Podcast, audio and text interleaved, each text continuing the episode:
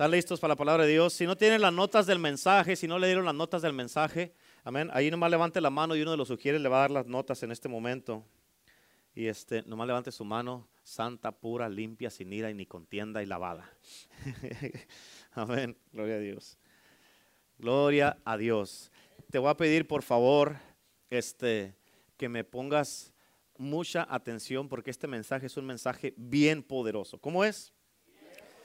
Amén. ¿Cuántos saben de que siempre nosotros ocupamos en nuestra vida la presencia de Dios? Es muy importante.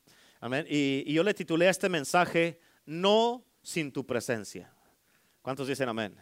Amén. Y quiero que me pongas atención para lo que te voy a predicar en este día. Voy a tratar de ser, eh, de irme lo más despacio que pueda. Amén. Eh, no gritar mucho, porque en México voy a predicar por a siete días, voy a predicar 12 mensajes y voy a, casar a cuatro parejas. Imagínense, en siete días, 12 mensajes y cuatro parejas voy a casarse. Así es que quiero guardar mi voz para toda la semana. ¿Cuántos dicen amén? Así es que, gloria a Dios, pero, hey, amén, gloria a Dios. Amén, amén. So, pero, hey, Dios es bueno. Amén. Y este, y me gustan estos retos, me gusta mi pasión, la pasión que tengo yo es predicar el evangelio. Esa es la pasión, lo que más me apasiona predicar la palabra de Dios y cuando no predico siento que algo me falta. Amén. Pero en este día Dios es bueno y este ya estoy listo, ya quiero estar allá porque lo, para mirar lo que Dios va a hacer. Amén. No sin tu presencia se llama este mensaje. Y escucha esto, te voy a dar unos puntos y quiero que si alguno de ustedes necesita una pluma para apuntar unos puntos bien importantes que te voy a dar. Este, nomás levanta tu mano y alguno lo sugieres allí te van a dar una de las plumas, lo sugieres por ahí, por favor. Este, nomás deje su mano levantada y este, lo sugiere, le, van a dar una pluma porque es bien importante, bien importante que usted este, apunte en el día de hoy esas cosas que les voy a estar diciendo en este día. ¿Cuántos dicen amén? Amén. Digan amén. Gloria a Dios. Gloria a Dios. Escúchame, bien importante. Empezando esto, escucha, ¿ok? Gloria a Dios. El hambre por Dios, cáptalo, ¿eh? El hambre por Dios es una de las mayores señales de vida que uno puede tener. Amén. El hambre por Dios es una de las mayores señales de vida que uno puede tener. ¿Qué le pasa a una persona cuando no come? Amén que no come y que no come y, pues, eh, eh, luego eh, si no come va a empezar a sentirse mal. Si no come, amén, va, hay que llevarlo al doctor para ver qué es lo que está pasando internamente. ¿Cuántos dicen amén? ¿Por qué? Porque hay un problema con una persona que no come. Un niño cuando nace, un bebé, si no, si no ah, come, si no se, toma ah, la, la, leche que le dan o el pecho que le da su mamá, este, ese niño eventualmente se va a enfermar. Ese niño no va a crecer, no se va a desarrollar y ese niño este, va a tener problemas. Y si no come, amén, puede llegar el punto donde su vida se va a ver en peligro y hasta puede morir. Amén. Es lo mismo en el camino de Dios, en lo espiritual.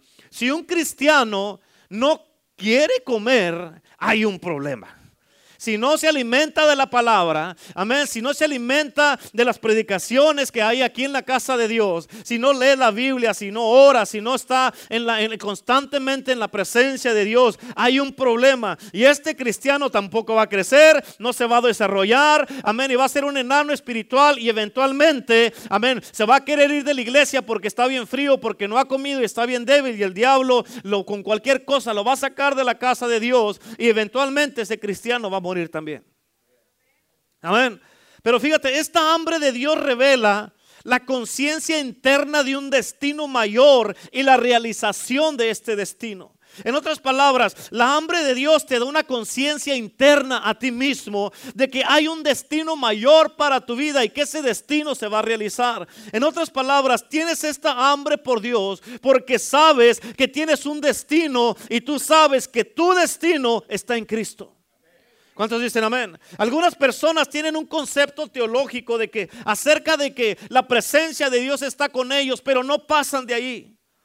Amén. ¿Por qué? Porque se estancan sin una verdadera experiencia con Dios. ¿Por qué? Porque nunca experimentan a Dios. Nunca están en la gloria de Dios, en la presencia de Dios y nunca tienen una experiencia y un encuentro divino con Dios.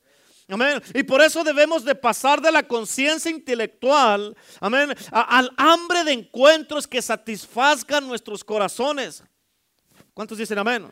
Amén. Y estos encuentros deben de producir cambios y transformaciones en nuestras vidas. Y escucha esto, es importantísimo, no se te pase.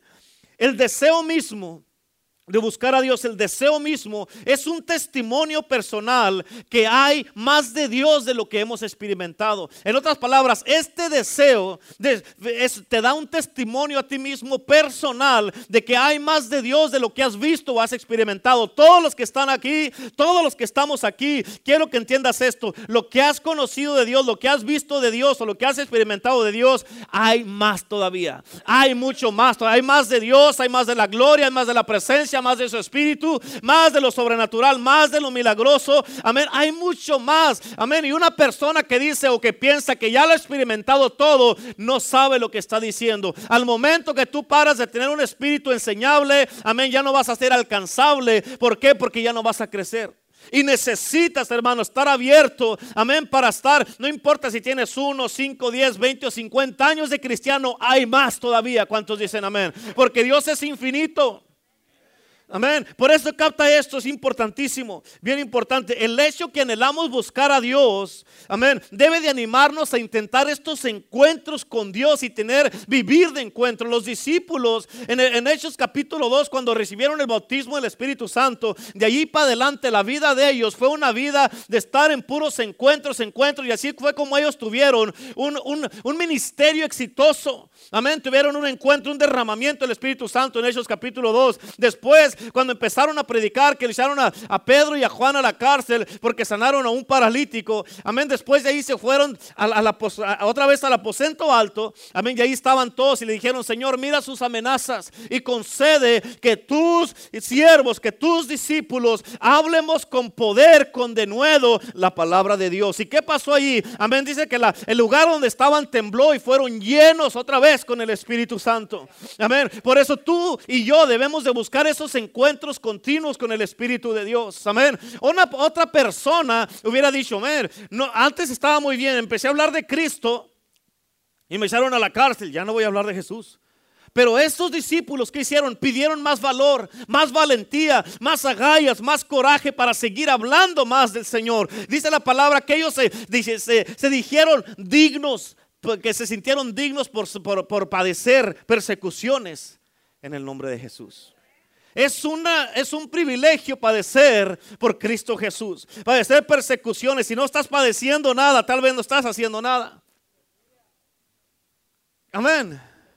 Hay gente, escucha, ahorita estoy trabajando en un mensaje. Estaba hablando con hermana María Quintero y con, ah, con Renato hace ratito. Estoy trabajando en un, en un mensaje que se llama El precio de seguir a Cristo.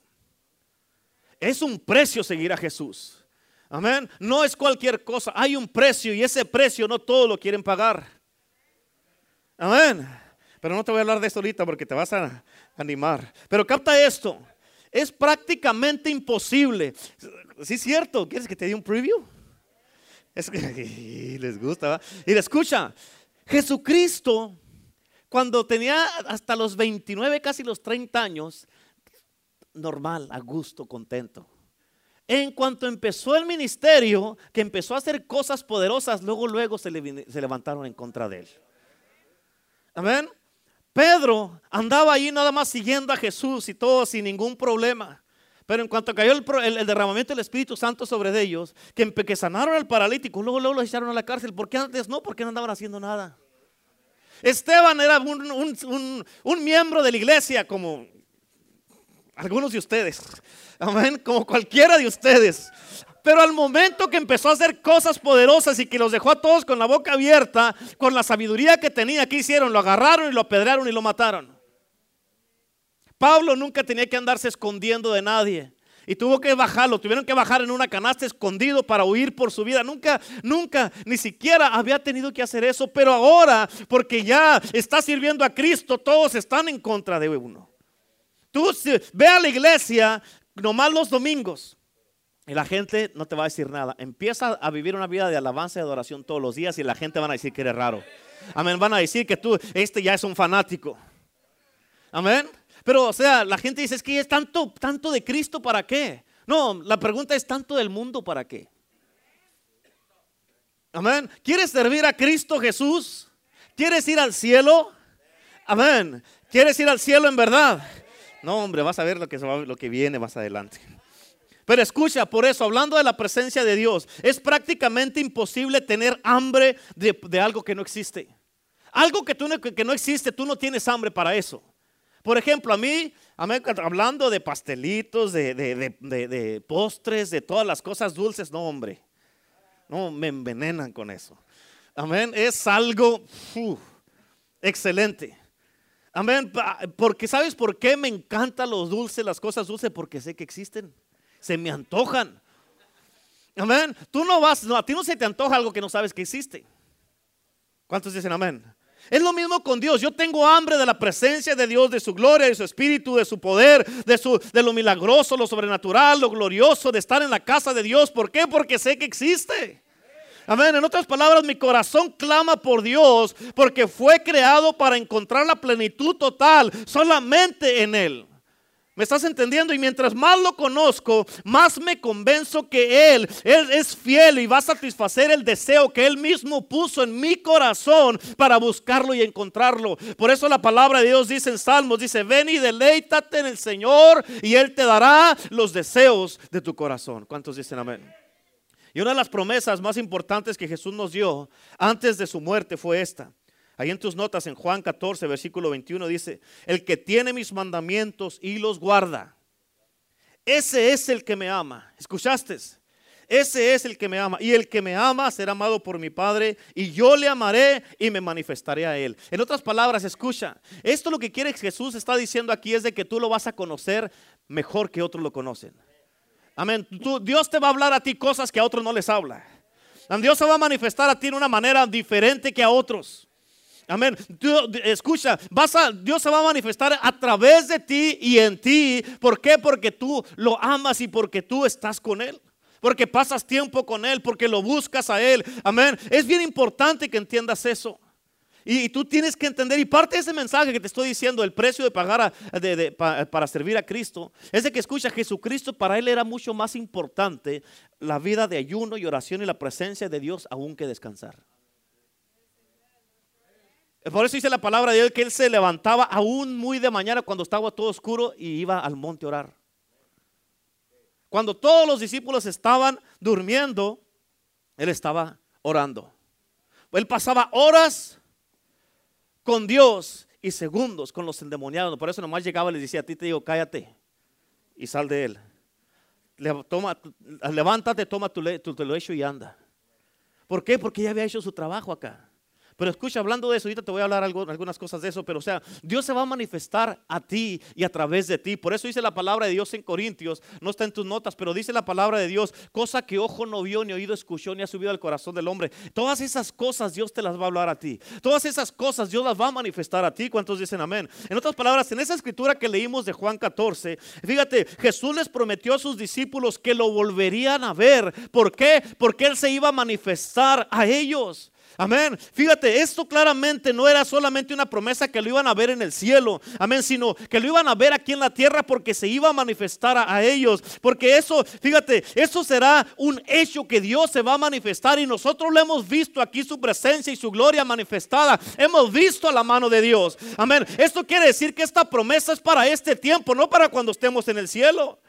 Amén. Y tampoco era una, esta promesa, no era nada más para los discípulos, sino dice la escritura es el que me ama. En otras palabras, es para todos los que amamos a Dios. Amén. Por eso la escritura dice el que me ama. Amén. Si no de, otro, de otra manera pudiéramos haber dicho o decir de que esta promesa se refería solamente a la aparición de Jesús a sus discípulos antes de ascender al cielo. Pero esta promesa fue dada para toda la generación de creyentes. ¿Cuántos dicen amén? Y no puede significar nada menos que el hecho de que Él se hará conocer a nosotros y de cierto lo vamos a ver una y otra vez. Escucha, lo vas a ver una y otra vez a como lo busques. Si no lo busques, no lo vas a ver. Si no lo buscas, no vas a ver a Dios. ¿Cuántos dicen amén? Amén. Y sin duda lo mejor de los dos mundos, fíjate, es que Dios nos ha dado estas promesas de una manera explícita. ¿Para qué? Animándonos a que lo busquemos nosotros, que pasemos tiempo con Él. ¿Cuántos dicen amén? Y con la confianza de que Él va a ser hallado por aquellos que lo amamos y lo buscamos de todo corazón. ¿Cuántos dicen amén? Dios, escucha, Dios se revela a los que lo aman. ¿Cuántos dicen amén? ¿Qué clase de personas son estas? Escucha, si hiciéramos una lista de las personas en la Biblia que ilustran lo que significa amar a Dios, tal vez David estuviera en primer lugar. Y es impresionante ver hacia dónde lo guió el amor de Dios que, que tenía, el amor que tenía David por Dios. Es impresionante cuando Dios, fíjate, mandó al profeta Samuel a ungir al hombre que iba, eh, al que había escogido para reemplazar al rey Saúl. Fíjate, Dios le dijo que él no miraba la apariencia externa, él mira directamente el corazón. ¿Cuántos dicen amén? Y eso es, eso es lo que queremos, que no nos escojan nomás porque nos miramos bien o que no nos escojan porque no nos miramos bien, sino que nos escojan por el corazón que tenemos. Amén, la primera palabra que a mí me dieron cuando yo me convertí a Cristo era que Dios me iba a usar por la condición de mi corazón. Por eso, una de las cosas que el enemigo todo el tiempo anda detrás y ataca y ataca y ataca y ataca es mi corazón. Pero como dice la palabra de Dios sobre toda cosa guardada, guarda tu corazón porque de él mana la vida y tú tienes que cuidarte. ¿Cuántos dicen amén? Y, fíjate, fue en esa perspectiva del corazón que David fue escogido de entre sus hermanos, aunque sus hermanos tal vez se miraban mejor que él para esa posición. Amén. Pero fíjate, eso era en, en el, a, la vista natural. Sin embargo, fue el apasionado corazón de David, apasionado por Dios. Eso fue lo que lo atrajo a Dios. Amén. Y como resultado, David fue el que fue escogido como rey. Y escucha, Dios es bien capaz de realizar toda clase de tareas múltiples a la misma vez. Amén. Como darle atención a cada persona individual en todo el mundo a la misma hora. ¿Por qué? Porque Dios es poderoso, porque Dios es omnipresente. En otras palabras, puede estar en todos lados a la misma vez y ayudarle a todos. Amén. Y capta esto, tienes que entender esta parte. Dios es atraído de una manera más fuerte y especial. ¿Escuchaste? Más fuerte y especial hacia aquellos corazones que han sido refinados en la búsqueda de Él. En otras palabras, no es que Dios ama a unos más que a otros, es que otros lo buscan más que otros. Amén. No es que por ahí hay gente que a veces dice, no, pues tú tienes buena conecta con Dios. No, tú también la puedes tener, nomás que tienes que buscarlo. Tienes que pasar tiempo con Él. Es lo mismo con uno. A veces hay gente que dice, no, pues el pastor, o, eh, eh, este nomás anda con el pastor, o este nomás con la pastora, y que nomás eh, están ahí. no, ese que, es, hay gente que lo buscan a uno, que quieren pasar tiempo con uno. Amén. Y Dios, como dice la palabra, Dios dice, el que a mí viene yo no lo echo fuera. Amén. Si vienen personas con uno, hey, gloria a Dios. ¿Por qué? Porque quieren estar con uno, recibir de uno y estar en la presencia. Amén. Todos juntos. Amén. Pero hay personas que no se arriman, no, yo nomás acá de lejecito, pues así de lejos vas la relación. Cuando vienes con Dios y te acercas con Dios, vas a tener una relación más cerca con Dios. Es bien importante que entiendas eso. Fíjate, la pasión de David, tienes que entender esto, entender de David esto y tenemos que aprender nosotros de David en este día. Porque la pasión de David por Dios se vio primeramente detrás de las montañas, amén, cuando él estaba atendiendo las ovejas de su padre. Amén, y él lo hacía apasionadamente. Escucha, en otras palabras, es en aquel silencio, en, aquel silencioso momento de nuestro día, cuando nadie te está viendo, cuando tú estás solo, cuando estás sola, cuando los verdaderos deseos de nuestro corazón pueden ser vistos. Cuando tú estás solo, que no hay nadie contigo, ahí se pueden ver los verdaderos, los verdaderos deseos de tu corazón. ¿Qué es lo que anhelas? ¿Qué es lo que haces cuando nadie te está mirando? Pero escucha, así ocurría también con David. David era un músico talentoso que él escribía canciones para adorar a Dios. Y fíjate, David lo hacía esto mucho antes de que eso se convirtiera en una expresión natural o normal de adoración, porque antes no adoraban a Dios como lo adoramos ahora. Amén, antes eran, eh, eran diferentes formas que ellos adoraban a Dios. Porque fíjate, te lo voy a decir de esta manera. Antes en Israel, en aquel momento de la historia, cuando estaba David, fíjate, a los hijos de Israel se las se las había instruido a, a, ofrecerle a Dios sacrificios de sangre. Y esa era la manera que ellos expresaban una adoración a Dios. Ofreciéndole sacrificios de sangre. Amén. Pero se le había dado muy poca instrucción a Israel con respecto al sacrificio de acción de gracias y de alabanzas que se ofrecía con todo el corazón. Y eso es más importante. David descubrió eso en su búsqueda de Dios, que eso era más importante para Dios. Así que él aprendió que lo que realmente le agrada a Dios es una ofrenda de un corazón contrito y humillado.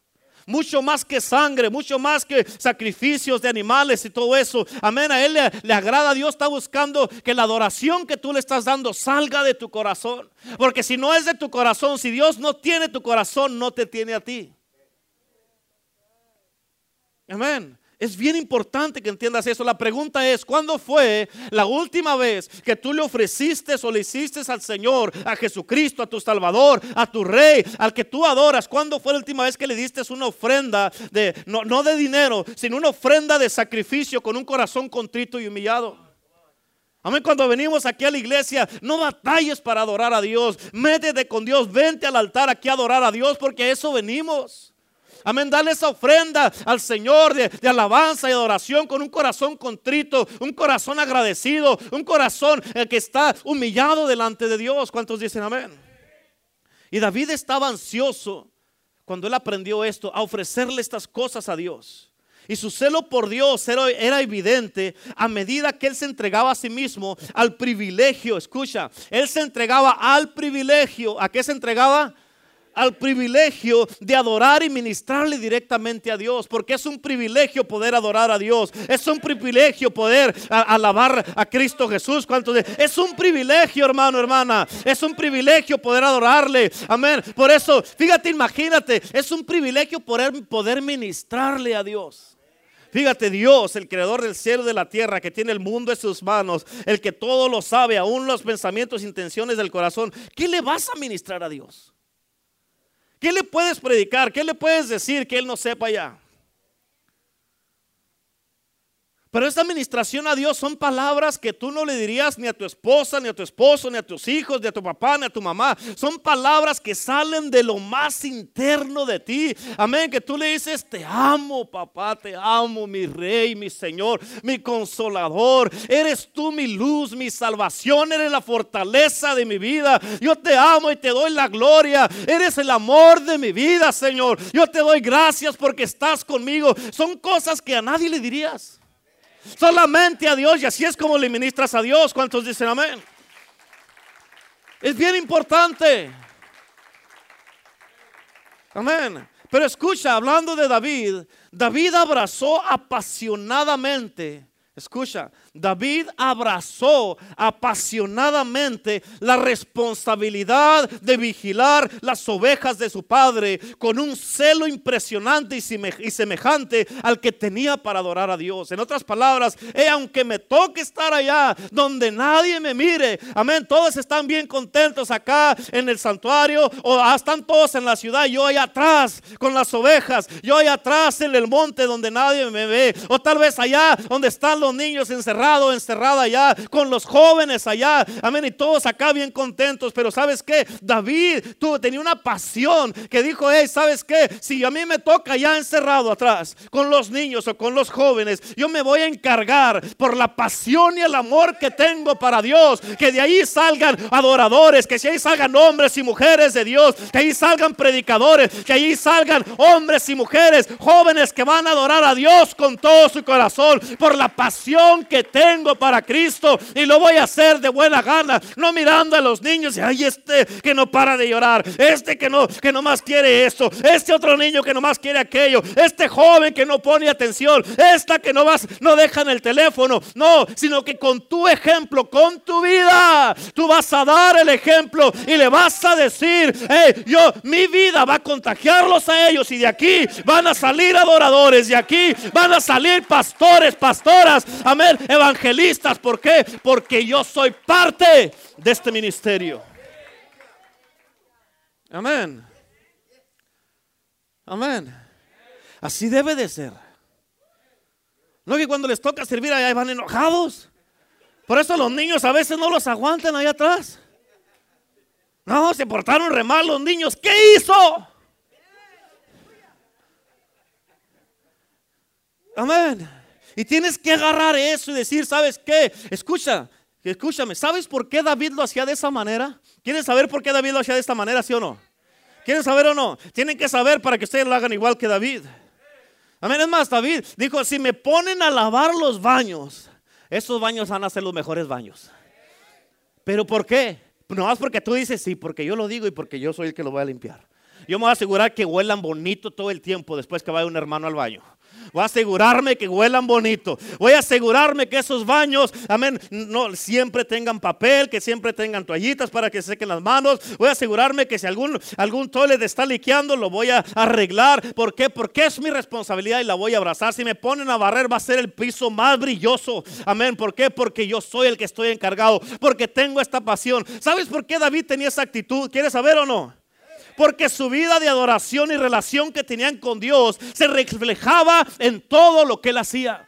Amén. Se reflejaba en todo lo que él hacía. ¿Cuántos dicen amén? Y él todo lo hacía bien y con mucha pasión.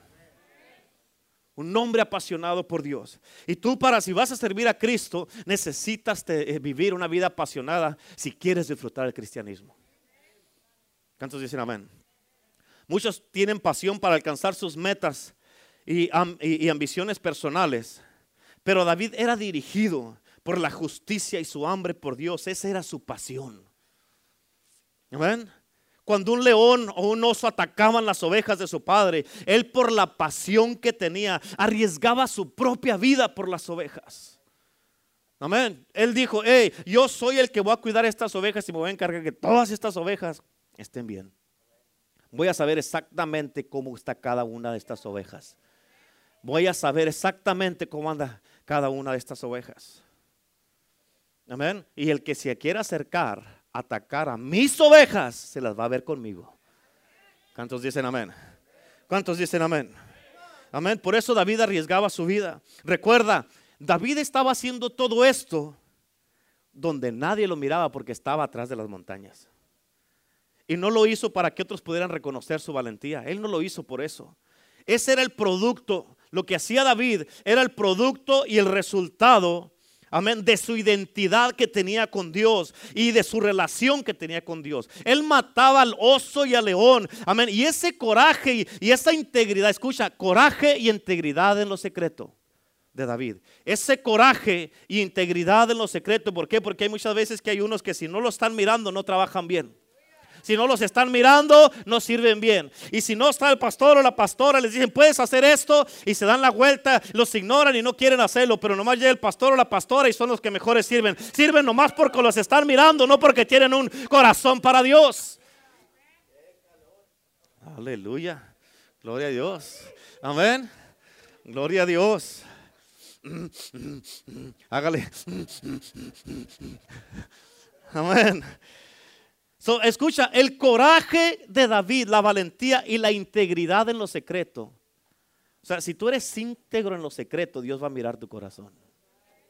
Si tú eres íntegro cuando no te están mirando, cuando estás trabajando y no está tu patrón o tu patrona o no está el manejador, si tú eres íntegro ahí, si hay un trabajo que lo puedes hacer en tres horas, ¿para qué dura seis?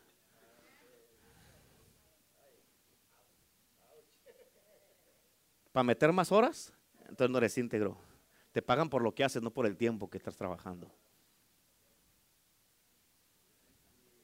¿Dónde está la integridad?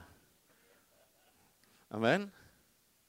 Llega el patrón y empiezas a trabajar, pero antes que llegara el patrón Dios te estaba viendo. Mm. Amén.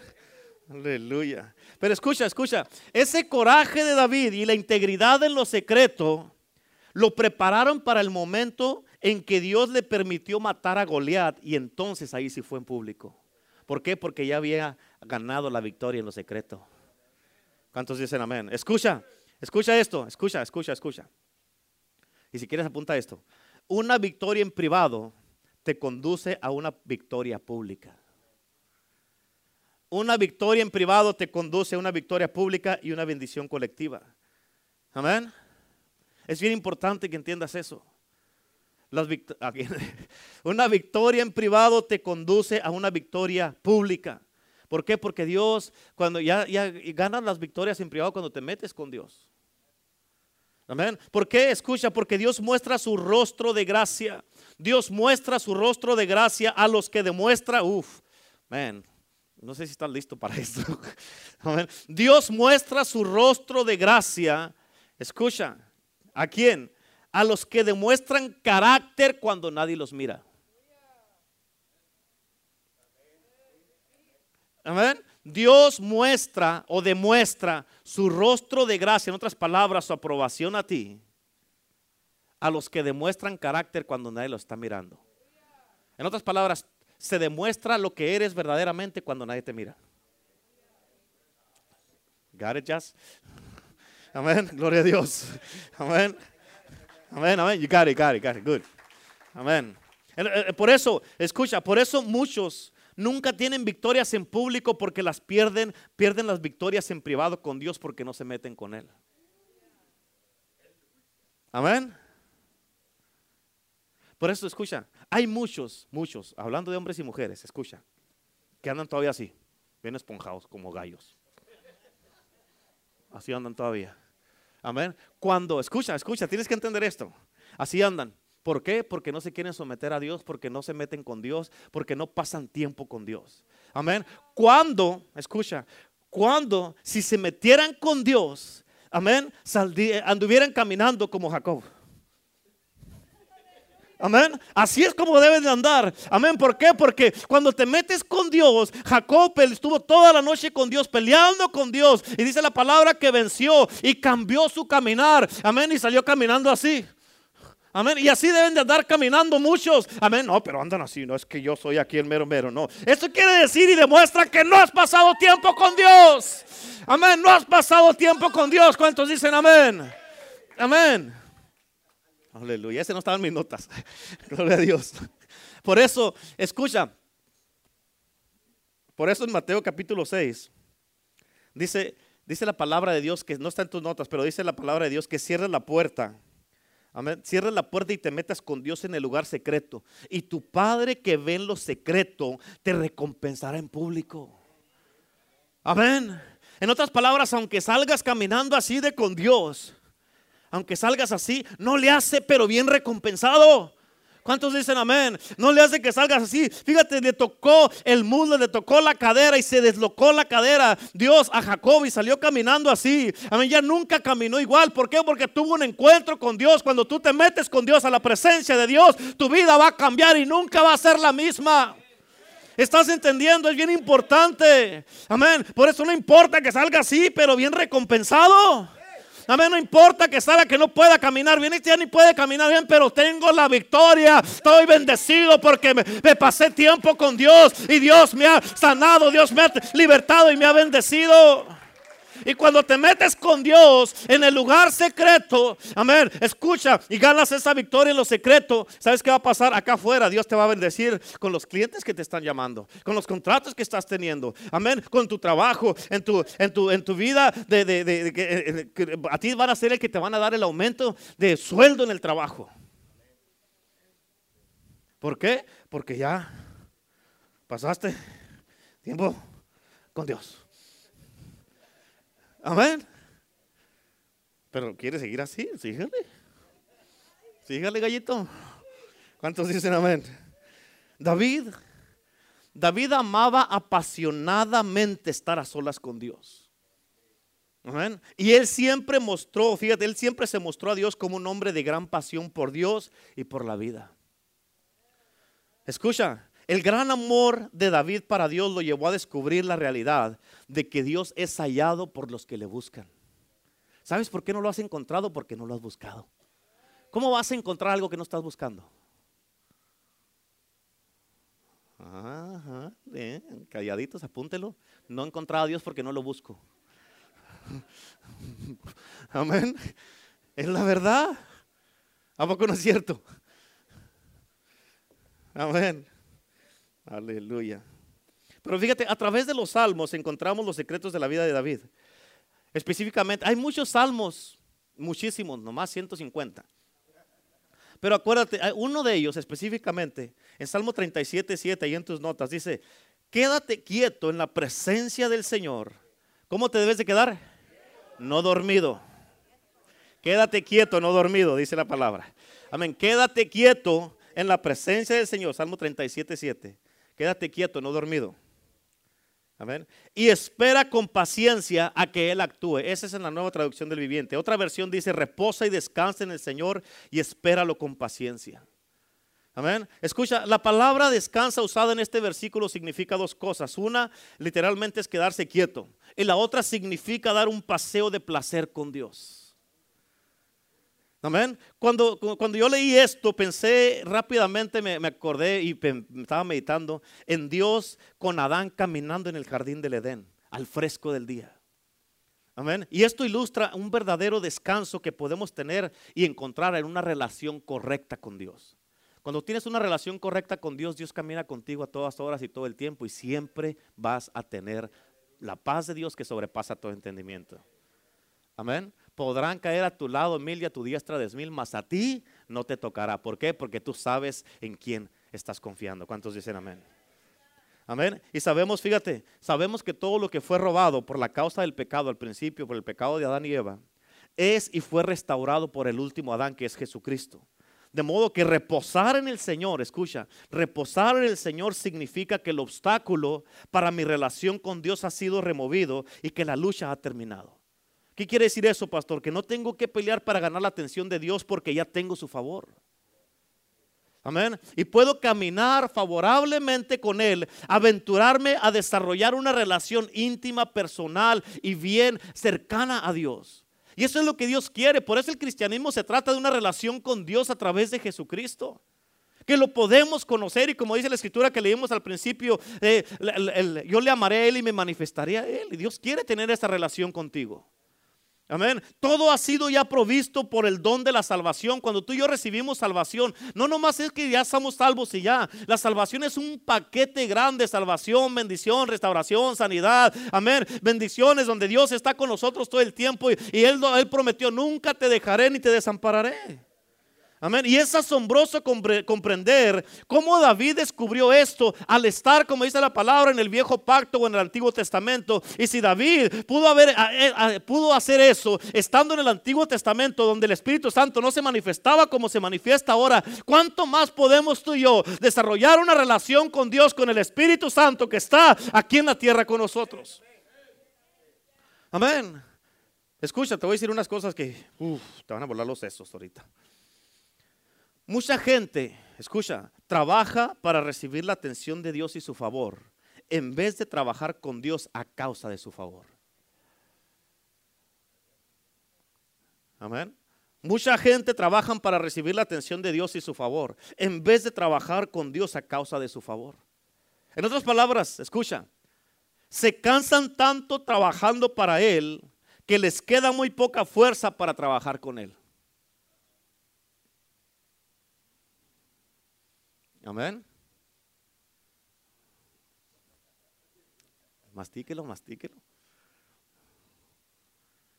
Ahorita te voy a explicar lo que te estoy diciendo, por qué te estoy diciendo esto. Y la raíz de este problema es, es, ignorar la aceptación de Jesús para cada uno de nosotros. Por eso hay muchos que trabajan tanto porque piensan que trabajando más van a recibir más de Dios. Muchos piensan que no son aceptados por Dios. Y la gente que piensa así, eso tiene un costo mortal para la gente que piensa de esta manera porque trabajamos tan duro para ganar el favor divino de Dios, para así, ah, para así ser aceptados, cuando, fíjate, esto precisamente es lo opuesto a la forma en la que opera la vida del reino. En otras palabras, ¿qué quiere decir esto? Que debido a que Cristo es mi justicia, ya soy aceptado y punto. Amén. Debido a que Cristo es el que mi justicia, el que me ha justificado, soy aceptado ya. No tengo que hacer otra cosa para que me acepte, porque Él, con lo que hizo Él, Él me estaba diciendo a mí que me está aceptando. Amén. Y de esa aceptación viene el favor de Dios. Y ese favor da vida a las verdaderas obras de servicio que son semejantes a las que Jesús hizo. En otras palabras, fíjate, sirvo en Él y no meramente por Él. Sirvo en Cristo. Tenemos que servir en Cristo. Y esta simple progresión realmente es la clave del ministerio. Ese fue el modelo que Jesús nos dejó. Él hizo, dice la palabra, él hizo lo que vio a su padre hacer y dijo lo que escuchó a su padre decir. Amén. Y un ejemplo clásico, te voy a decir esto, unos ejemplos aquí. Un ejemplo clásico de esto es la historia de María y Marta. ¿Cuántos han leído esa, esa historia de María y Marta en la Biblia? María, escucha, María escogió sentarse a los pies de Jesús mientras Marta decidió trabajar en la cocina. María buscó complacerle estando con él, mientras Marta buscó complacerle sirviéndole a él. ¿Entendieron eso? ¿Sí o no? Capta esto. Cuando Marta se enojó y le dijo a Jesús, que le dijo, hey, dile a María que me ayude en la cocina.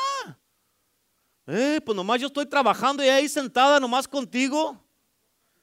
Pero pon atención a esto porque mucha gente que sirven en las iglesias quieren minimizar o degradar el rol de los que están en la presencia de Dios. ¿Para qué? Para justificar la orientación a las, obras con que se acercan a Dios. ¿Por qué? Porque esta gente que nomás están sirve y sirve y sirve y sirve y sirve. Amén. Escucha, piensan que así es como se van a acercar a Dios. Pero acuérdate, la palabra de Dios dice que no es por obras.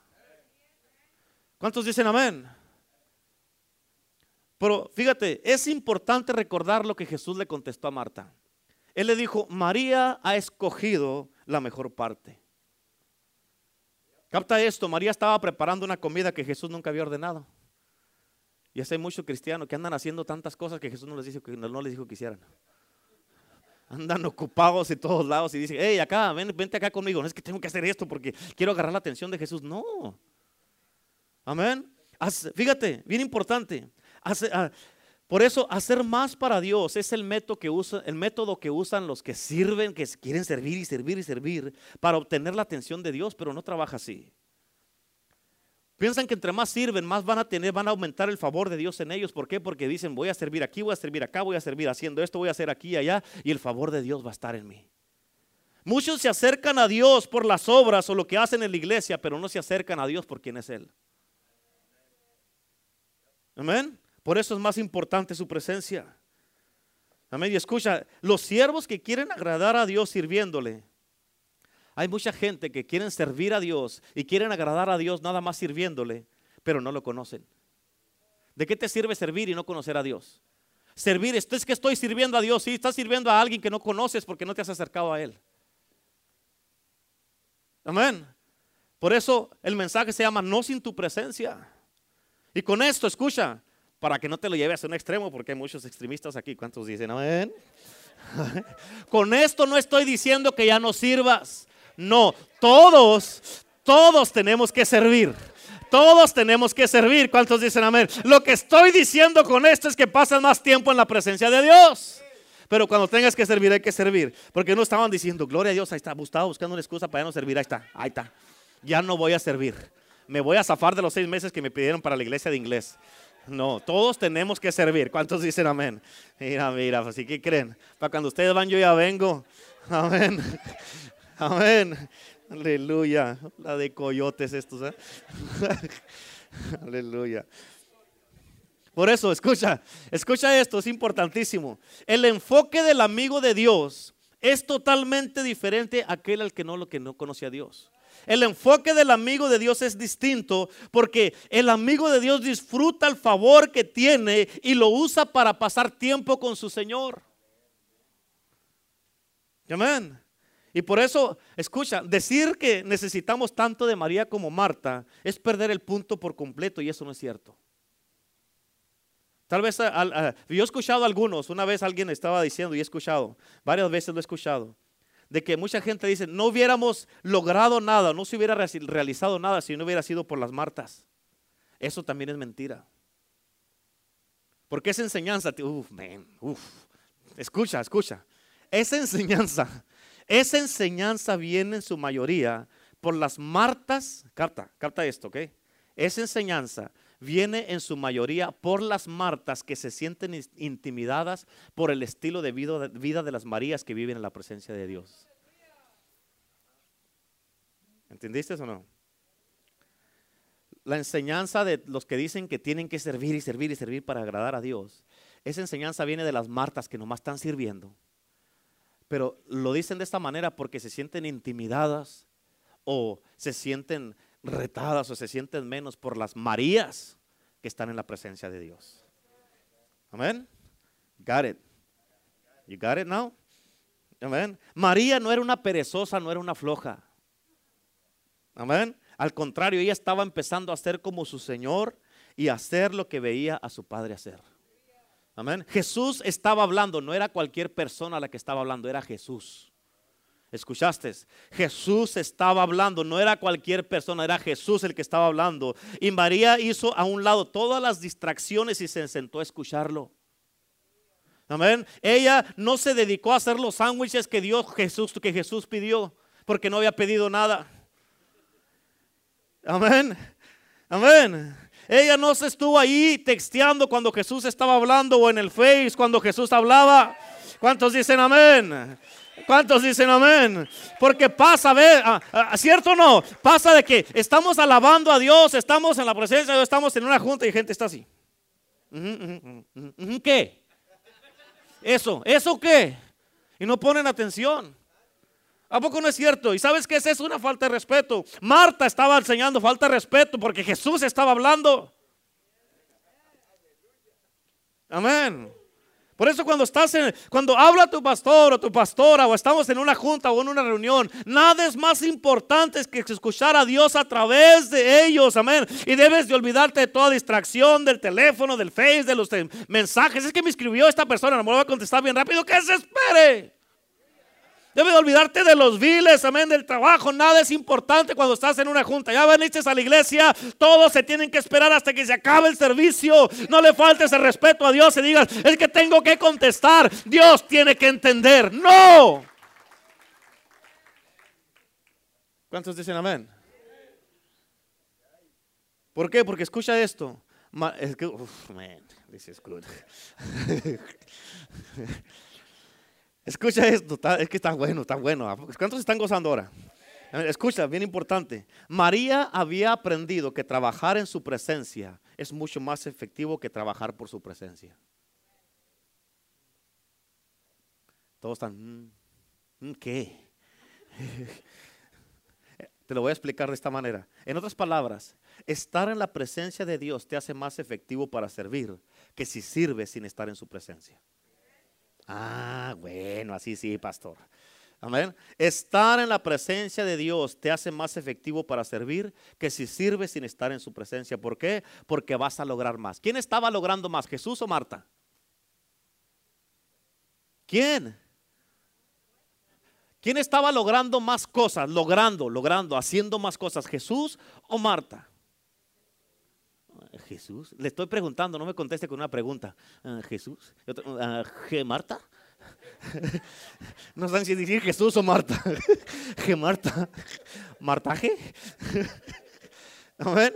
¿Quién estaba logrando más cosas? Obviamente Jesús, porque estaba sanando, liberando, echando fuera demonios, predicando la palabra de Dios, haciendo toda la, voluntad de Dios. Y Marta nomás estaba ahí haciendo sándwiches. En otras palabras, escucha, si trabajas en la presencia de Dios vas a ser más efectivo que si trabajas en la presencia de Dios. Jesús estaba haciendo muchas más cosas porque vivía y estaba en la presencia de Dios. Y Marta nomás estaba haciendo sándwiches. Amén. Amén. Por eso te vuelvo a repetir. Dios, escucha, Dios nos llama primero a Él, no al ministerio.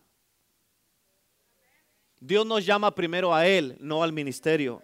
Amén. Y por eso cuando vienes a la iglesia, no tienes que venir a la iglesia. Escúchenme todos aquí. Cuando vienes a la iglesia, no tienes que venir aquí a la iglesia porque tienes que servir. No, tienes que venir, hermano, porque tu deseo es estar en su presencia, escucharlo a Él, pasar tiempo con Él, alabarlo a Él, adorarlo a Él. Amén. Estar a los pies de Él y a ver qué es lo que Él quiere decir y qué es lo que te va a hablar a ti. Y ese es uno de los principales motivos por qué muchos se desconectan de Dios. ¿Por qué? Porque solamente se concentran en servirle a Él. Y nunca escuchan lo que Él dice. Amén. Por eso se desconectan y se cansan. En otras palabras, están bien ocupados sirviéndole que no escuchan nada de lo que Él dice. Amén. Pero escucha, uno cuando está en la presencia de Dios no se cansa. Cuando estás en la presencia de Dios no te cansas y puedes darle todos los días al full y sin cansarte, a todo lo que da. Amén. Por eso muchos se cansan porque no están en la presencia de Dios. Y por eso, estar en la presencia de Dios es más importante. Y tú debes de rehusar vivir sin ella. Moisés tenía esto bien claro. Fíjate cómo dice ahí en tus notas la escritura. En Éxodo 33, 15, Moisés respondió, si tu presencia no ha de ir conmigo, no nos saques de aquí. Amén. En Éxodo 33, 18 dice, entonces dijo, te ruego que muestres tu gloria. En otras palabras, para Moisés era muy importante la presencia de Dios y él lo sabía. Él sabía que si iba a cumplir con la misión en su vida y el llamado que tenía él, amén, iba a ocupar la presencia de Dios. Amén. David entendió esto cuando él pecó y desobedeció a Dios también. Amén, que Dios que lo que Dios lo confrontó a través del profeta Natán. Amén. David inmediatamente inmediatamente se arrepintió y dice, y fíjate lo que dijo ahí en Salmo 51, versículo 10 y 11, dice David dijo, crea en mí, oh Dios, un corazón limpio y renueva un espíritu recto dentro de mí. Otra versión dice, renueva un espíritu recto de mí con los pensamientos correctos y los deseos correctos. Versículo 11 dice, no me eches de delante de ti y no quites de mí tu Santo Espíritu. En otras palabras, David se dio cuenta que había hecho mal y lo primero que hizo él, se arrepintió, le pidió perdón a Dios y le dijo que no lo echara de su presencia. Él entendió que si era echado de la presencia de Dios y se apartaba a Dios de él, iba a estar completamente solo y iba a ser destruido iba a ser derrotado. Elías cuando salió en el libro de Reyes, lo primero que dijo Elías, dijo, vive Jehová en cuya presencia estoy. ¿Por qué? Porque Elías vivía en la presencia de Dios, habitaba en la presencia de Dios, caminaba en la presencia de Dios, se movía en la presencia de Dios, hablaba en la presencia de Dios y no hacía nada sin la presencia de Dios. Amén. ¿Por qué? Porque él sabía que solamente estando ahí en la presencia de Dios, amén, iba a poder lograr todo lo que y cumplir el llamado que tenía para su vida. Y todos esos hombres y mujeres que leemos en la Biblia, en la palabra de Dios, son nuestro ejemplo y nuestro modelo a seguir. Amén. Si ellos tuvieron éxito dependiendo de Dios y estando en la presencia de Dios, así tenemos que estar nosotros. Es lo mismo que Dios quiere para nosotros. Es lo mismo con nosotros. Amén. Escucha, si yo no buscara a Dios y tratara de hacer las cosas yo solo y a mi manera, esto, iglesia, el poder del Evangelio no funcionara. No pudiéramos lograr nada. Amén. Y esta iglesia se viniera abajo. Y ahí entonces entraría la, la, escritura, la palabra de Dios dice en el libro de Zacarías, no es con espada ni con ejército. Y allí íbamos a tener que cambiar a hacerlo con espada y con ejército. Dice la palabra, más con su Santo Espíritu si hacemos a un lado el Espíritu Santo, porque ahorita en estos tiempos es un debate en muchísimas iglesias, amén, de que eso no está bien, amén, de que no es bíblico, que está fuera de orden, que hablar en lenguas no es de Dios y todo eso. Si hiciéramos un lado el Espíritu Santo, amén, esto inmediatamente se viene abajo. Es más, esto deja de ser una iglesia y se convierte en un club social. Amén. Porque la Biblia es muy clara cuando dice no es con espada ni con ejército, Amén. Con lo que, lo que quiere, significa con espada y con ejército, es con el esfuerzo humano. Pero no es con lo que tú y yo hagamos, es con lo que Él hace a través de ti y a través de mí. Amén. Es el Espíritu de Dios. ¿Cuántos dicen amén? Amén. Y ponte a pensar, si muchos están haciendo las cosas sin su Santo Espíritu, ¿qué es lo que están haciendo? Amén. ¿Qué están haciendo? Simplemente complacerlo al servirle a Él y no complacerlo al estar con Él. Por eso lo más importante en tu vida y en mi vida es la presencia de Dios. Y en este día yo sé que de una manera o de otra, hermano, hermana, ha habido un desenfoque en tu vida. ¿Por qué? Porque de una manera o de otra en tu vida ya no se trata de Él, sino de lo que haces para Él. En mucho cristiano. En mucho cristiano ya su enfoque son sus pruebas, sus tribulaciones, sus tormentos, sus problemas en el matrimonio, en la familia, con los hijos, problemas financieros, emocionales. Amén. Ese en muchos es el enfoque ahorita. Y por eso Él ya no es el enfoque, su presencia ya no es el enfoque, su palabra no es el enfoque, la oración no es el enfoque, buscarlo a Él no es el enfoque. Por eso estás como estás. Amén. Porque te has desenfocado y cuando te desenfocas te desconectas de Dios. Y hoy día Dios quiere volverte a enfocar en este día para que vuelvas y lo busques a Él. Acuérdate de esto. Al hacer eso, estar en su presencia, vas a ser más efectivo. Amén. Para servir que si sirves sin estar en la presencia de Dios. Es bien importante. Tú necesitas la presencia de Dios en tu casa, en tu vida, personalmente, personalmente y luego en tu matrimonio, los que están casados. Amén. Luego en tu casa, con tus hijos, amén. En todo lo que hagas, en tu trabajo, en tu negocio, en todo lo que hagas necesitas la presencia de Dios. Debes de vivir concientizado, concientizado que donde quiera que vas, va la presencia de Dios contigo, pero tienes que buscarlo. Ganar esas, ganar esas, esas, ah, tener esas victorias primero en privado para poder manifestarlas en público. Amén. Y si eres honesto, tú vas a reconocer que últimamente te has concentrado en servirle a, Él y has dejado de estar con Él. En Gálatas capítulo 4, ahí en tus notas, versículo 15 dice, ¿dónde, es, ¿dónde pues está esa satisfacción que experimentabas? Amén. ¿Dónde está esa satisfacción? Acuérdate cuando recién recibiste a Cristo cuando Él hizo ese milagro que andaba buscando, cuando restauró tu vida, restauró tu matrimonio, restauró todas las cosas en tu vida y cómo servías a Dios y tenías esa satisfacción, ya querías que fuera domingo para ir a la iglesia, ya querías que, que fuera miércoles, ya querías ir al discipulado, amén, estabas sirviendo, diezmando, dándole a Dios, amén, lo mejor de tu vida. Y aquí Pablo nos está diciendo, ¿dónde está esa satisfacción que experimentabas antes?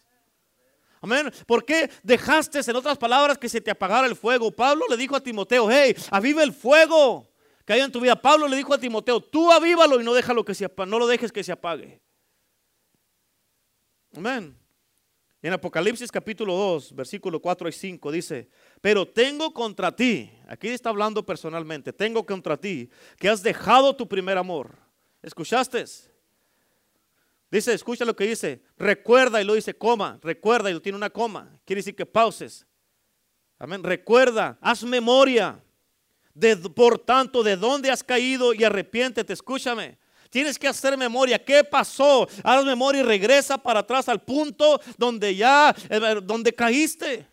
Estás aquí en la iglesia, pero hey, ya nos dice, y dice ahí mismo en el versículo, y haz las primeras obras. ¿Cuáles son las primeras obras? ¿Cómo alababas a Dios? ¿Cómo glorificabas a Dios? ¿Cómo danzabas aquí en el altar? ¿Cómo estabas enamorado de Dios? ¿Cómo a veces notas que, hey, está medio apagado el servicio, está medio apagada la, la atmósfera en la iglesia, en la alabanza, está medio apagado? ¿Y qué estás haciendo al respecto? ¿Por qué no pasas al frente y empiezas a orar, empiezas a orar, empiezas a danzar, a hacer algo para que cambie lo que Dios te está mostrando a ti?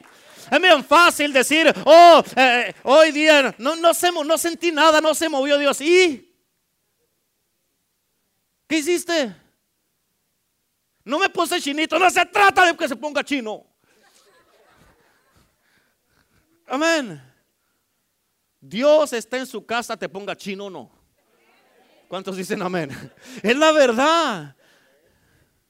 Ay, se me pararon los pelos. No se te tienen que parar los pelos para que Dios se manifieste. ¿Cuántos dicen amén? Hoy no sentí nada porque no lloré. ¿Quién dijo que tiene que llorar? Amén. Ay, hoy no pusieron la mano en mí, no me caí, quiere decir que Dios no hizo nada. No, si tiene que caer. A mí me ha tocado en las iglesias que he ido que a veces voy a orar por una persona y apenas llevo la mano así y, uh, se, va para tanto poder tengo. Tanto poder que a veces apenas voy así ya. Uh, ni siquiera lo dejan a uno que ore y por ahí ya se levantan igual de torcidos. ¿Por qué? Porque no lo dejaron que orara uno por ellos. ¿A poco no es cierto? Amén. Por eso dice, hey, haz las primeras obras. las primeras obras. ¿Cuáles son esas obras? ¿Te acuerdas cuando recién entregaste tu corazón a Dios que estabas apasionado, así como David, lo que aprendimos ahora? Estabas apasionado por Dios, que lo amabas, lo adorabas, te levantabas en la madrugada a orar, te acostabas tarde, leyendo la palabra. No te ibas a dormir si no orabas. No te ibas de tu casa al trabajo sin haber orado y pasar tiempo con Dios. Amén. Y en todo, amén, se te notaba, amén, se te nota que eres un cristiano. La gente a tu alrededor, en tu trabajo, donde quiera que andas, saben que eres un siervo, una sierva de Dios. Amén. Por eso dice, hey, recuerda de dónde has caído y arrepiéntete. Haz las primeras obras, dice, y arrepiéntete, porque si no, vendré pronto a ti, dice el versículo 5, vendré pronto a ti, quitaré tu candelero, si no te hubieras arrepentido. En otras palabras, se te va a apagar la luz. Amén. ¿Sabes qué es la apatía espiritual? La apatía espiritual es donde tú ya sabes que ya no oras como lo hacías, ya no lees la Biblia como la leías, amén, ya no adoras a Dios, ya no alabas a Dios, ya no tienes ese deseo de ir a la iglesia, amén, ya no haces las cosas como lo hacías, ya te estás apagando y, y no haces nada. Tú lo sabes, pero no te importa. La apatía, hermano, es de que tiene la actitud, si pasa algo, que pase, si no pasa, pues que no pase. Si se mueve Dios, que se mueva, si no se mueva, pues que no se mueva. Si mi esposa se queda conmigo, que se quede, si no, pues que se vaya. Esa es una apatía donde nada te importa. Nada te importa. Si voy a la iglesia, pues ah, está bien. Si no voy, pues ni modo me quedo en la casa. Diezmo si quiero, si no quiero, no diezmo. Si me maldice Dios, pues ni modo. Vivo maldito. Es la verdad, a muchos no les gusta. Ay, no puedo creer que dijo eso. Diezme y se acabó el punto. Tampoco no es cierto? Esa es una apatía espiritual. ¿Cuántos dicen amén? Por eso es muy importante anhelar y tener hambre de la presencia de Dios y no desconectarte de Dios. ¿Por qué? Escucha, ¿de qué te sirve servirlo a Él y no tenerlo a Él o conocerlo a Él? Amén. Fíjate, algo que es bien importantísimo, tienes que recordarlo, es de que todo lo que tú y yo necesitamos, escucha, todo lo que tú y yo necesitamos está en la presencia de Dios. ¿Escuchaste? Todo. Diga conmigo, todo. Dígale que está a su lado, todo. Amén. Amén. Todo. Amén. No está fuera de ella. ¿Cuántos dicen amén? Fuera de su presencia, escucha, nada va a funcionar. Tú lo has mirado, lo has experimentado y has visto algunos hermanos que se han alejado de Dios y tú sabes, no es que la gente diga, ah, eh, es que le desean mal a uno, no, es que tú te estás saliendo de la protección. Estás bajo la protección de Dios, ahí te, te cubre Dios de todo de todo. Te sales de la protección de Dios. No es que Dios se movió, es que tú te saliste y fuera de la protección de Dios, de la cobertura de Dios. Amén. Ahí te va a caer de todo, todo. Amén. ¿Cuántos dicen amén? Amén. ¿Cuántos dicen amén? En otras palabras, tú y yo sin su presencia no somos nada. Un cristiano, escucha esto, un cristiano que marca la diferencia es un cristiano que vive en la presencia de Dios. Un cristiano que marca la diferencia es un cristiano que vive en la presencia de Dios. ¿Escucharon?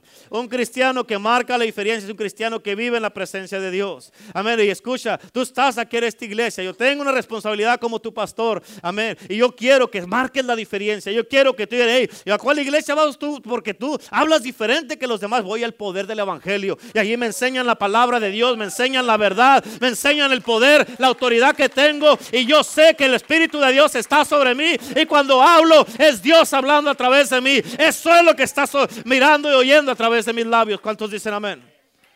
Amén. Bien importantísimo. Por eso hay miles de cristianos alrededor del mundo que viven una, viven una vida mediocre.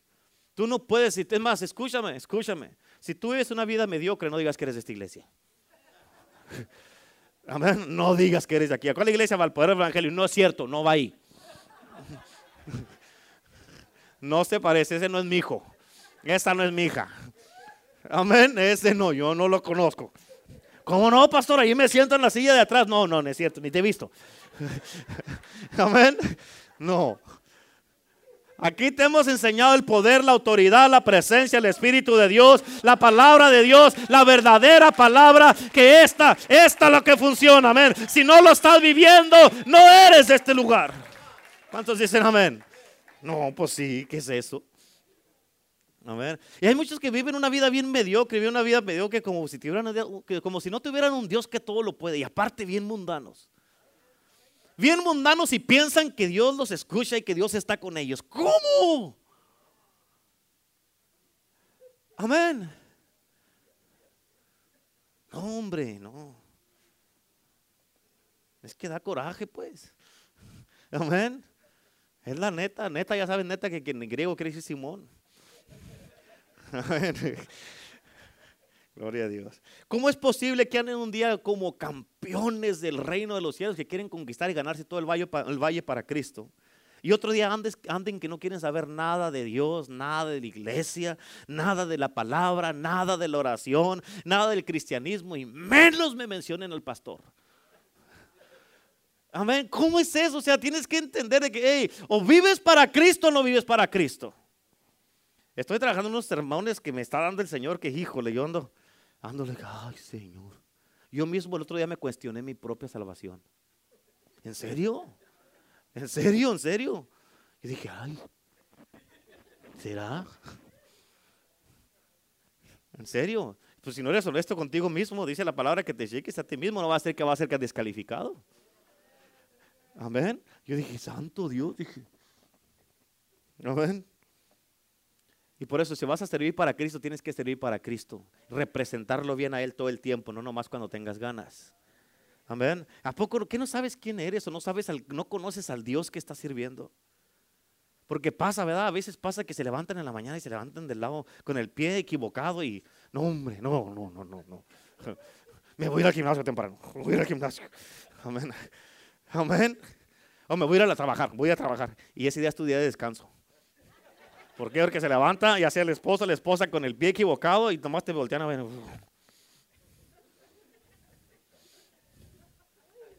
Y les tiembla así. Y tú, ay Señor, ahorita vengo. Y vas, no sabes a dónde, pero vas. ¿Cuántos dicen amén? ¿A poco no dice? Pasa así. Amén. Yo no sé por qué la gente a veces que, aleluya, gloria, ese va a ser un buen día. Y, ya no hay que hacer porque como que, como que te, así.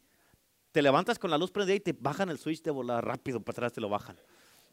Amén, pero gloria a Dios. Tienes que entender todo lo que se invirtió para que tú estuvieras en este lugar. Amén. Tienes que eh, entender todo lo que se invirtió para que tú y yo estuviéramos en este lugar. Y esa inversión la hizo Jesucristo. Amén. Por eso necesitas venir al altar en este día. You need to come to the altar today. ¿Cuántos dicen? Porque todos necesitamos la presencia de Dios. Amén. Y quiero que pases y le digas a Dios, ¿sabes qué, Señor? No sin tu presencia. No me eches de tu presencia. No quites de mí tu Santo Espíritu. Dile, yo te necesito a, ti, Señor. Y dile, ¿sabes qué, Señor? Perdóname por haber descuidado tu presencia. Y te pido, Señor, que restaures, Señor. Que me des un espíritu recto dentro de mí. Que vengas aquí, Señor. Yo quiero tu presencia. Vamos, pásale al altar. Vénganse, póngase de pie. Y porque todos necesitamos la presencia de Dios. Póngase de pie y pásele. Véngase, véngase para acá. Véngase, no se quede en su silla, véngase al altar y vamos a clamar a Cristo todos juntos. Hoy es un día donde, donde tienes que restaurar tu relación con Dios y la presencia de Dios contigo. ¿Cuántos dicen amén? Vamos, pásale para acá, para el frente. Véngase para acá. Gloria a Dios. Aleluya. Gloria a Dios. Irá. Faltan cinco para las doce y ya terminamos. Amén. Para cuando vamos a tener la church, vamos a tener toda una hora antes de empezar el otro servicio. Gloria a Dios. Amén. Gloria a Dios. Así es que vamos, levante ahí sus manos y dígale, Señor, en este día yo vengo delante. Tú clámale a Dios, dile, Señor, yo sé que me he alejado de tu presencia, sé que me he alejado de ti, Señor. Yo sé, Señor, que me he apartado. Yo sé que he olvidado tus caminos, Padre, y te pido en este día que me ayudes para tener esa pasión que tenía David, Señor. Para tener esa, Señor, ese amor por ti, Señor. Yo sé que me tienes aquí, me trajiste aquí con un propósito, Jesús. Y yo sé que tú, Señor, me hablaste a mi vida y esta palabra la preparaste para mí, Señor, en este día. Te pido, Padre Celestial, en este día, en el nombre de Jesús, que me ayudes, Señor, a restaurar esta relación contigo. Que no me ayudes a que se me apague el fuego, Señor. Yo te necesito. Quiero de ti, de tu presencia, de tu gloria, de tu Espíritu Santo, Señor. Quiero, Señor, te necesito, Señor. No quiero vivir ningún, ningún minuto ni ningún segundo sin tu presencia en mi vida. Te necesito, Señor. Quiero de ti, quiero de tu gloria. Restaura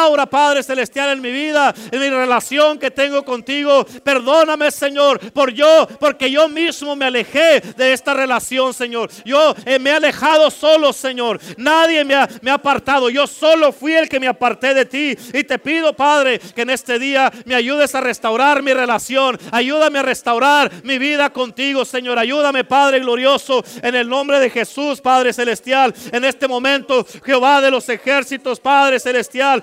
Este día, Padre glorioso. Te necesito, Señor, Espíritu de Dios. Ven en este día, ven a este lugar. Oh Espíritu Santo, toma, Señor, el control de nuestras vidas. Ayúdanos a restaurar esta relación contigo. Ayúdanos a restaurar, Padre Santo, lo que hemos perdido. Pero hoy día yo sé y tengo la fe que tú restauras todo, Señor. Vienes, eres un Dios de restauración. Me vas a restaurar, me vas a levantar, me vas a liberar, Señor. Y en este día sanas mi corazón de todo el daño que me han causado y hoy día que se restaure todo en el nombre de Jesús. Yo lo dejo todo aquí en el altar en el nombre de Jesús. Dejo todo lo que está interrumpiendo mi relación contigo, todo lo que ha, Señor, todo lo que ha dañado la relación que yo tengo contigo. Ahora yo suelto yo, Señor, pongo en tus manos todo, pongo en tu altar todo. Señor, yo perdono a quien tengo que perdonar en el nombre de Jesús. Y declaro, Padre Celestial, que en este día mi relación contigo se restaura y vuelve una vez más, Señor, a como estaba en un principio, Señor. Que yo, Señor, te sentía a todas horas, me hablabas a todas horas, aún en la noche, no, no, no, que, que no dormía por estar, que tú me llegabas y me visitabas. Y yo quiero eso una vez más, Señor. Quiero, Señor, pasar tiempo a solas contigo,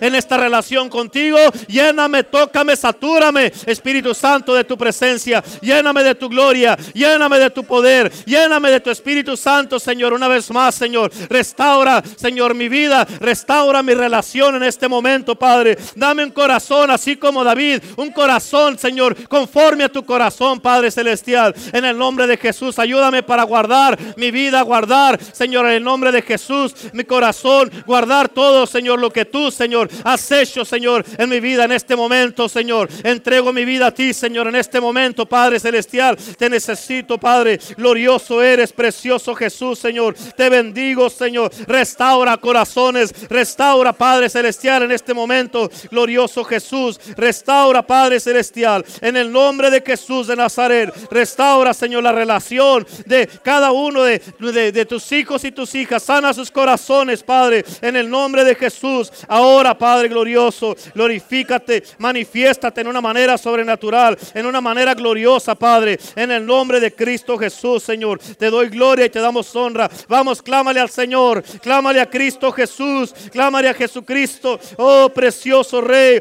precioso Consolador. Bendito Padre Celestial. Eres bueno y poderoso, Rey Divino. En este momento, Señor, ponemos nuestra vida ahora, en este momento, aquí contigo, Señor. Te bendecimos, te glorificamos y te exaltamos, Padre. En el nombre de Jesús, vuélvenos el gozo. Dile, vuelve el gozo de mi salvación, Señor. En el nombre de Jesús. Vamos, dile, vuelve el gozo de mi salvación. Vuélvenos el gozo de nuestra salvación. En el nombre de Jesús. Para amarte apasionadamente. Para servirte con todo el corazón, Señor. Vuelve el gozo, Señor. Ayúdanos para gozarnos en tu casa. Gozarnos en tu iglesia. Gozarnos con los hermanos.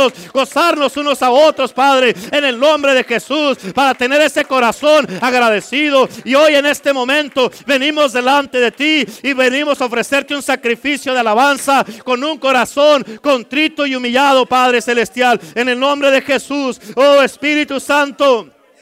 Espíritu Santo, vamos en el nombre de Jesús. Levanta tus manos ahí donde estás. Dale la gloria a Dios. Bendice su presencia porque su gloria está en este lugar. Él te trajo con un propósito. Él te trajo para un nuevo empezar en tu vida. Y te está diciendo, hijo, hija, de hoy en adelante todo empieza de nuevo. Olvídate del pasado. Olvida las cosas pasadas. No las traigas a memoria. Porque hoy día te doy un empezar nuevo. He escuchado tu clamor y te traje con un propósito para hacerlo nuevo en tu vida. En el nombre de Jesús. Aleluya. Espíritu Santo. Vamos, vamos, levanta tus manos. Bienvenido a este lugar.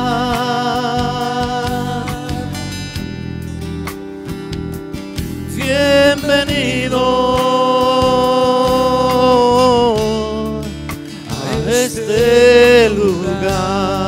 No sin tu presencia, Señor. No sin tu presencia, Jesús.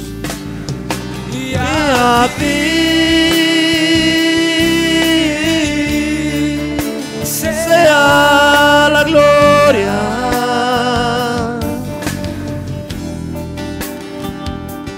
Honra y honor.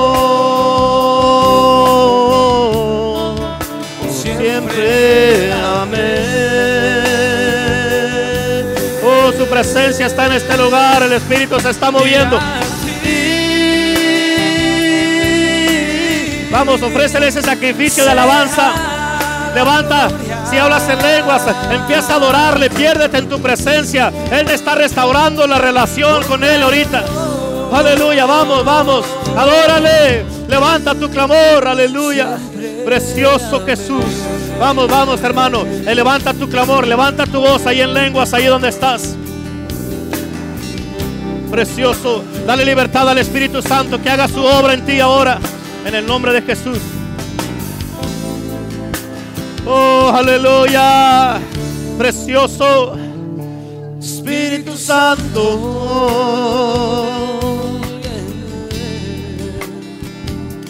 Bienvenido